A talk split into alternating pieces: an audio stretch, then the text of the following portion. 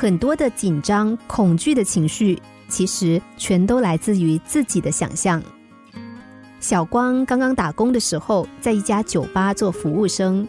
自第一天上班起，老板就特别提醒他说：“我们这一代呀，有一个人经常来白吃白喝，心情不好的时候还会把人打得遍体鳞伤。因此，如果你听到别人说他来了，你什么也不要想，想尽办法赶快跑就对了。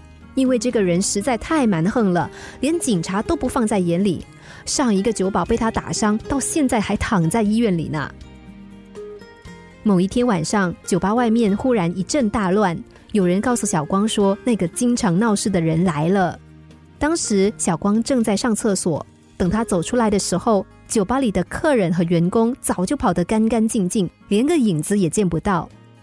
这时前门被人踢开了，一个凶神恶煞的男人大步的走进门。他的脸上有一道刀疤，手臂上的刺青一直延伸到后背。男人二话不说，气势汹汹的在吧台前坐了下来，对小光吼道：“给我来一杯 whisky。”小光心想，既然都来不及逃跑了，不如就试着陪笑脸，尽量的讨他欢心，以保全自己。于是呢，他就用颤抖的双手，战战兢兢的递给那个男人一杯 whisky。男人看了小光一眼，一口气把整杯酒喝光。然后重重的把酒杯放下，看到这一幕，小光的心脏差点要跳出来了。若不是酒吧里面还放着音乐，他的心跳声一定会被人听见。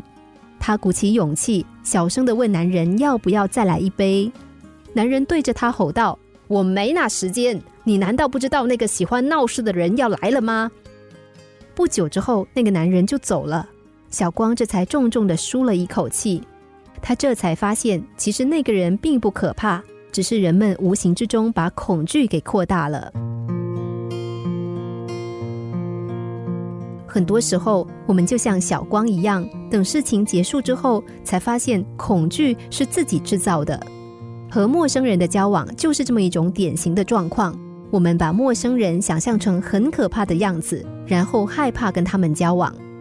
一份美国的研究资料称。大约有百分之四十的美国人在社交场合感到紧张，而那些神采奕奕的政界人士和明星，其实也有手心出汗、词不达意的时候。还有一些人表面上侃侃而谈、镇定自若，实际上手心早已一把汗。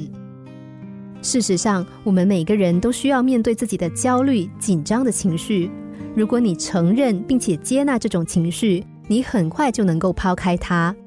而那些被紧张情绪影响工作和生活的人，则被心理学家定性为患有社交恐惧症或者是社交焦虑症的人。他们的糟糕表现，往往是因为不能够承认自己的焦虑和紧张情绪所致。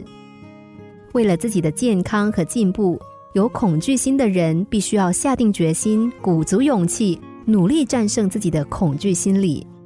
所以现在，请闭上眼睛，什么都不要想。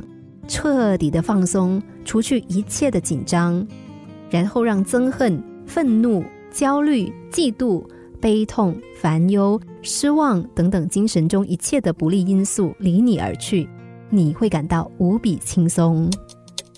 心灵小故事，星期一至五晚上九点四十分首播，十一点四十分重播。重温 Podcast，上网 U F M 一零零三 t S G。